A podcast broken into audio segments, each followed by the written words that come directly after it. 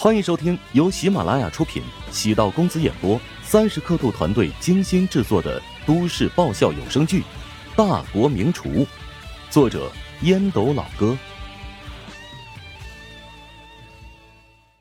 第一百五十六集。名片的后方写着娟秀的钢笔小楷：“尊敬的食堂堂主，感谢你今日的真诚款待，让我在这个挺冷的冬天感受到了温暖。”无论你接下来如何在宣传内容中怎么丑化我，我都能够报以微笑。正是丑陋的我，才能找到美丽的我。来自你的忠实顾客林平。乔治对林平的印象不是特别好，也不会因为这张名片而改变对他的固定印象。无论是高铁上将自己当成备胎，还是在食堂醉酒闹事，都是常人难以容忍的。所以邀请林平的父母来食堂吃饭。只是为了维护食堂的形象，让此事有个圆满的结束。说乔治虚伪也没问题，乔治就是想用以德报怨的事情，让食堂的名声不断的向外扩延。如今社会很浮躁，很多人是吃不了一点亏呀，眼光总是放在当下，也就是放在现在啊，不是那个当下。被人占了一点便宜，他必须要夺回来。被人欺负了，那必须要立刻找回场子。乔治的处事风格呢，与之相反。他认为，任何事情都有正面和反面。表面来看，林平醉酒闹事，对食堂会造成巨大的破坏。他应当当即就跟林平撕破脸皮，同时将林平逼上绝路。但是随后会带来很多复杂的影响。世界上没有不透风的墙。乔治与顾客争执计较的事情，会广为流传，影响食堂的口碑。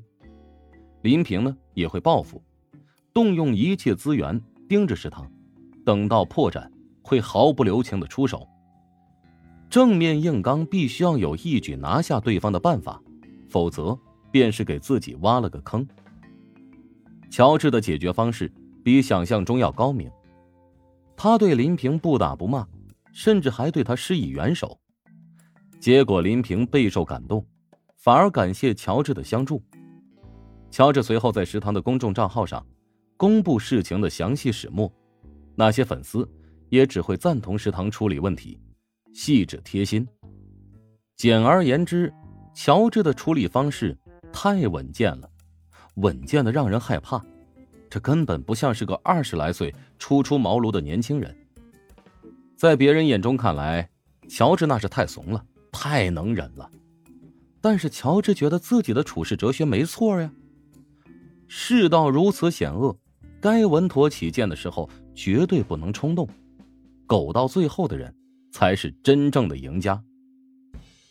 任何一家企业都需要不断的沉淀，慢慢积累人气，逐步塑造形象。乔治从策划项目的第一天，便将食堂设计成。温暖治愈的美食空间，比如拯救富二代，收周冲为徒；又比如帮助成功商人黄成了结了其与兄妹的矛盾；又比如帮林平走出失恋的阴影。围绕食堂发生了这么多感人的故事，注定会对外形成良好的口碑。当食堂继续开下去，过一年两年，乃至是五年十年。注定会发生其他温暖的故事。当几十个故事串联在一起之后，便会形成一系列的品牌故事。这些故事是鲜活存在的，会被人口口传播，成为拥有灵魂的东西。乔治所处的角度很高，甚至没有将林平放在心上。食堂每天的客流量那么大，即使没有出现林平，也会有李平啊、王平等人出现。林平只是作为打造网红食堂微不足道的小插曲，但是没想到呢，林平自己入戏太深了。乔治将名片塞入随身携带的钱包，仔细一想，嘿，这林平还真的挺有意思啊。既然你强烈要求我丑化你，那我绝对不会跟你客气啊。网红食堂第三次事件营销方案。便是以林平酒后闹事作为基础素材，从一开始的争执到后面的谅解，乔治会让丁婵以视频的方式讲述这段故事。啊，当然，在人物镜头上，乔治让丁婵做了虚化处理。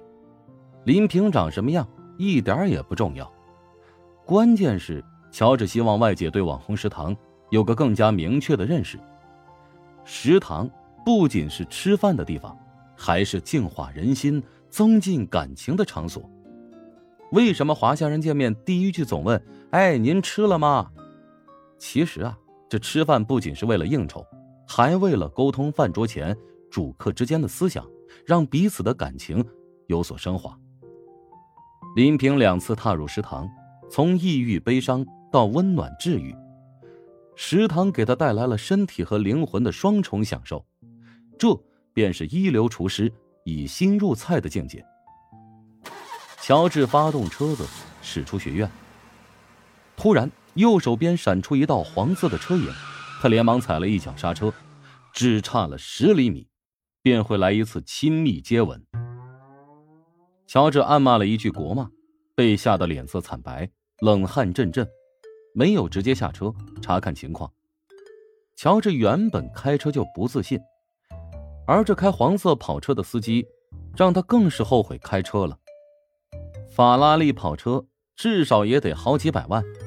刮擦了点油漆，那也是一大笔钱呢，怎么能这么不注意呢？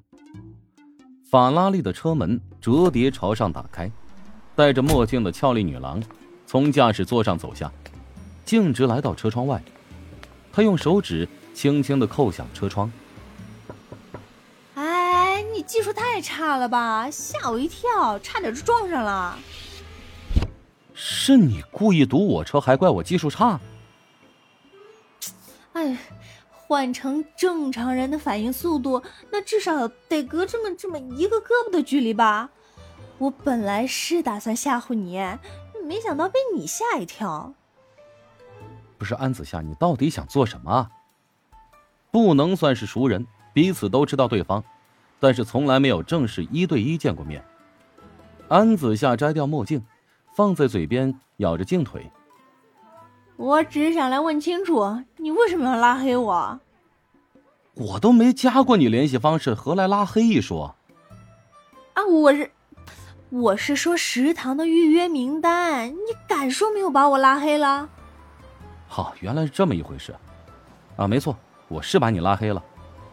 乔治索性摊牌，这女人差点制造车祸，没必要对她太客气。安子夏脸都被气白了。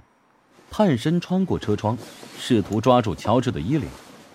乔治往后一缩，安子夏扑了个空，恨得牙痒，索性脱掉高跟鞋，拿着鞋底在挡风玻璃上一阵比划。不别别！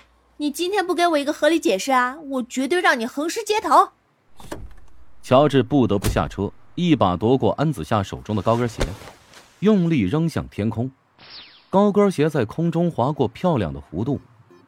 安子夏目瞪口呆，吃惊的望着眼前这个男人。啊，不是你，你什么你？穿高跟鞋开车，你已经严重违反了交通纪律了。你去把鞋给我捡回来。地面冰凉刺骨，虽然穿着袜子，但赤着脚，有种寒气从脚底往上直冒，将自己完全封锁的感觉。乔治见安子夏不得不金鸡独立，保持平衡。